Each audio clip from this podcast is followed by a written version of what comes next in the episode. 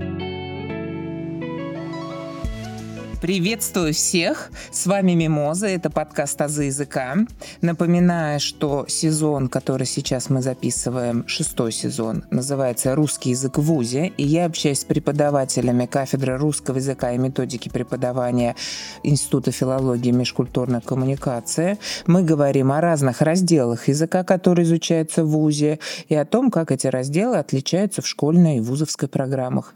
И сегодня у нас в гостях Светлана Сергеевна Сергеевна Сафонова, кандидат филологических наук, доцент. Здравствуйте, Светлана Сергеевна. Здравствуйте, уважаемые слушатели подкаста «Азы языка» с Мимозой Тимуразовной.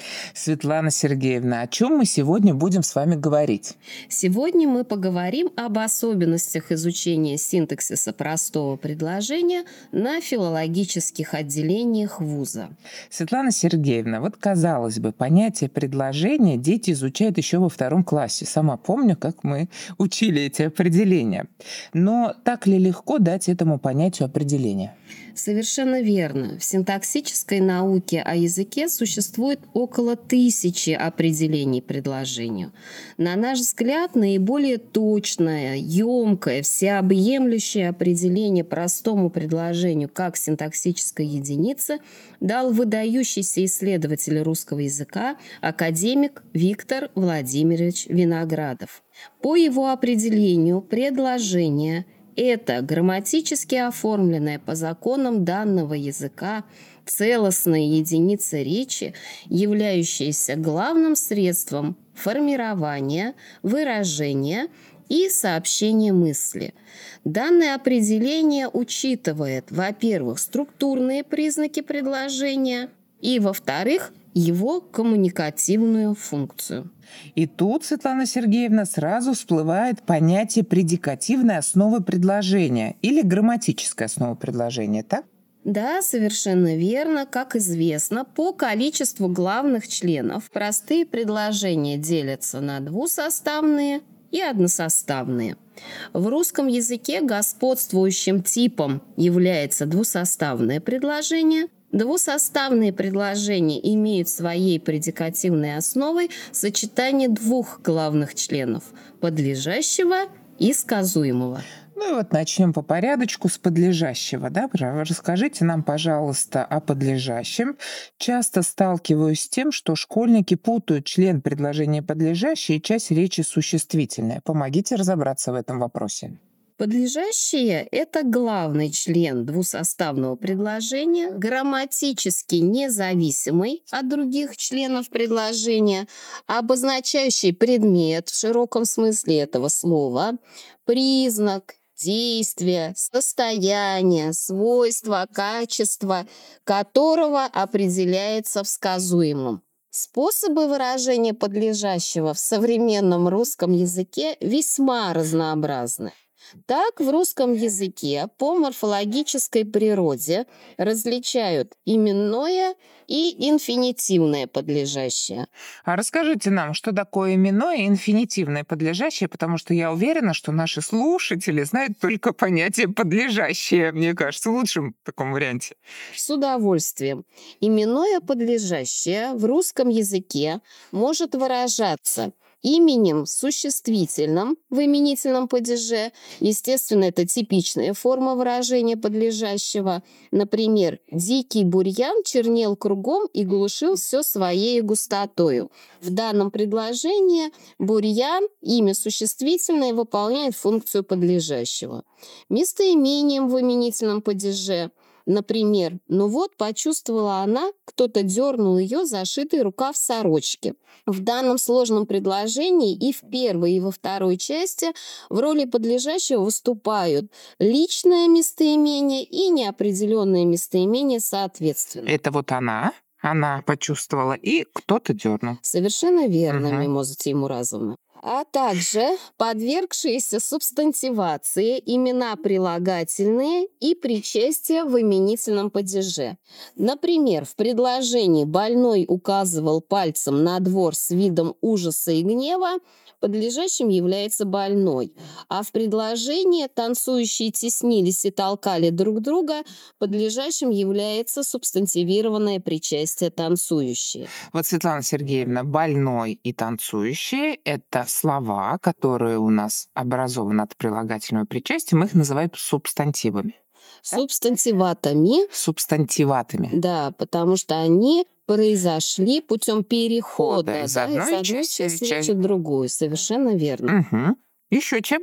Именное подлежащее также может выражаться именем числительным в именительном падеже. Например, трое остались на страже.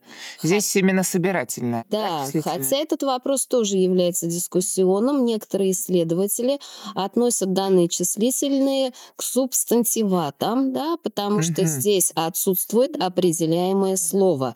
Трое людей, да, или трое воинов. Главный компонент опускается, остается только трое. То есть здесь вполне можно говорить также о таком процессе, как субстантивация Интересно. А еще чем? а также словами других частей речи, если они занимают позицию подлежащего. Например, в предложении «это твое вечное почему меня раздражает» подлежащим является «почему», но это сочинительный союз, но также выступает в функции подлежащего. И в предложении «далече грянула ура» Ура — это подлежащее. Здесь тоже правомерно говорить о процессе субстантивации, поскольку данные словоформы приобретают общекатегориальное значение предметности и приобретают морфологические признаки имени существительного. Например, в первом предложении «это твое вечное почему». Мы можем сказать, что почему имеет единственное число, средний род, именительный падеж по определениям, да, это твое вечное. И, соответственно, в предложении выполняет функцию подлежащего, потому что это именительный падеж. Вот это самая экзотика. То есть существительное местоимение дети с начальной школы знают, а вот когда возникает междометие или наречие, да, или союз, это, конечно, То возникают трудности Да. сразу. Слава и в богу, этого в части речной принадлежности, да, да, да, да. и в определении синтаксической функции. А субстантивации в школе, мне кажется, нет, Насколько я знаю, в седьмом классе говорят. Да, уже начинают рассматривать явление грамматической амонимии, то есть как раз явление перехода слов одной части речи в другую. Друзья, прошу ставить лайки на Яндекс Музыке, а также 5 звезд и отзывы на Apple Podcasts. У вас есть возможность читать тексты моих эпизодов. В описании эпизода есть ссылки на сайт Бусти и на сообщество ВКонтакте, где за донаты вы сможете читать тексты. Подписывайтесь на «Азы языка», чтобы не пропускать новые эпизоды. Хорошо, и это было именное подлежащее. А еще какие есть варианты у нас? Как мы уже с вами отметили, мимозы тем разные выделяют и инфинитивное подлежащее, когда в роли подлежащего выступает инфинитив, как синкретичная часть речи. Что значит синкретичная? Значит, совмещающая в себе признаки имени и глагола. Поэтому в современном русском языке инфинитив может выполнять функцию любого члена предложения, как главного, так и второстепенного. Но вернемся к подлежащему. «За вас отдал бы я жизнь. Видеть вас издали, коснуться руки вашей было бы для меня упоением». В этом сложном предложении во второй части в роли подлежащего выступают инфинитивы «видеть», «коснуться». Безусловным подлежащим является инфинитив, который стоит в препозиции, то есть перед сказуемым в предложении. Например, создавать счастье – это великий труд, создавать – это подлежащее. Но если сказуемое актуализируется, то подлежащее может находиться в постпозиции. В этом случае очень сложно определить, где подлежащее, а где сказуемое. Поэтому необходимо заменять именительный падеж творительным падежом. Если такая трансформация возможна, то инфинитив является подлежащим, а существительное – составным именным сказуемым. Например, «большое – это удовольствие жить на земле». В данном предложении подлежащее будет инфинитив «жить», Почему? Потому что мы можем сказать, жить на земле является большим удовольствием. От этого смысл предложения не меняется. Но актуализируется само сказуемое большое удовольствие. Да. Поэтому оно выносится в начало предложения. Но это опять же про инверсию, да? Про то, что мы можем поменять да. порядок слов. И, конечно, для нас жить-большое удовольствие было бы сразу приемлемым и понятным, где подлежащий mm-hmm. выраженный инфинитив. Но так как здесь выделяется является именно смысл этого удовольствия, то мы заменяем на творительный падеж. Жить является чем? Большим удовольствием. Это доказательство того, что сказуемое удовольствие, а подлежащее жить. Вы абсолютно правы. Ой, так... разума. На пятерку иду, что ли? На шестерку. Или пять с крестиком. У нас отметка небывалая, как сказал Вересаев. Хорошо, еще. По этому сказуемому еще есть пример, да? Есть еще другие способы выражения подлежащего, кроме слова. В русском языке есть синтаксически нечленимые словосочетания, которые в предложении выполняют функцию одного члена. И очень часто такие словосочетания являются подлежащими в предложении. Например, количественно-именное сочетание может быть подлежащим – Прошло сто лет. Сто uh-huh. лет здесь подлежащее, выраженное количественно именным словосочетанием. То же самое в предложениях. Уж много карет проехало по этой дороге. Здесь подлежащее много карет а также сочетанием существительного со значением совокупности лиц или предметов существительным в родительном падеже. Например, коробка конфет, букет цветов, куча людей, толпа народа и так далее. Вот такие сочетания тоже будут выполнять функцию одного члена. Например, стоявшая на пароме куча людей еще издали махала руками.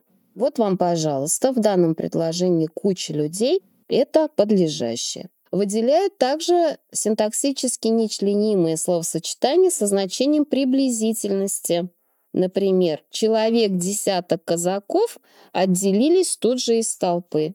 Человек десяток казаков – это подлежащее. Сочетанием слов со значением выделительности или избирательности. Например, смертью праведной и честной пали многие из них.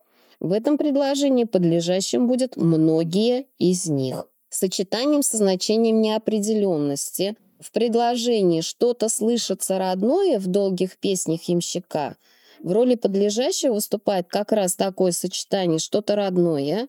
Очень часто студенты и ученики не могут найти полное подлежащее, потому что здесь происходит дистант, да, разрыв сказуемым что-то слышится родное, uh-huh. но тем не менее подлежащее здесь что-то родное. Очень часто в поэтической речи подлежащее выражается метафорическим сочетанием или, проще говоря, метафорой. Особенно много таких примеров у Сергея Есенина. В саду горит костер рябины красный. Костер рябины – это подлежащее. И, наконец, Подлежащее может выражаться сочетанием слов со значением совместности. Однако здесь нужно учитывать форму глагола сказуемого. Если глагол сказуемый находится в форме множественного числа, то в роли подлежащего выступает сочетание. Если в форме единственного числа, то здесь уже сочетание разбивается на подлежащее и косвенное дополнение. Например, со стороны, прибыв далекой в дремучий лес, орел с орлицей вдвоем задумали навек остаться в нем. Задумали глагол в форме множественного числа, поэтому подлежащим будет орел с орлицей. Да, то есть задумали, определяет, что будет подлежащим. Да. У меня, знаете, какой ведь вопрос возник? Вот в восьмом задании ЕГЭ на согласование подлежащего и сказуемого чаще всего встречается конструкция серии «Те, кто пришел на выборы, остались недовольны». Те остались, кто пришел. Реже бывает Сочи ждал туристов, и манго висела на дереве. И вообще редко бывают варианты, большинство студентов группы было приезжими. И в ЕГЭ это только единственное число. Но в грамматике ведь возможна форма множественного числа, когда зависимое слово одушевленное существительное, нет? Вы абсолютно правы. Вот в этом случае, когда в роли подлежащего выступают количественно именные сочетания, возможно форма как единственного, так и множественного числа. Это зависит от ряда значений, да, это может быть активность действующих лиц, с одной стороны. С другой стороны, по отдельности, да, или совместно происходит действие. Вот отсюда зависит выбор единственного или множественного числа. Угу. То есть в ВУЗе не так все просто, как, например, в школьной программе, где, в принципе, наверное, должна быть четкая инструкция для ребенка. Скорее всего, да, да, потому что в ВУЗе изучают в том числе и дискуссионные вопросы морфологии, синтаксиса, лексикологии потому что в ВУЗе занимаются научно-исследовательской да. работой. Поэтому этих предложений мало вообще встречается, но вот очень редко именно на согласование подлежащего сказано. Светлана Сергеевна, это все про подлежащее? Нет, не все, Мимуза Тимуразовна. Есть еще один способ выражения подлежащего в русском языке.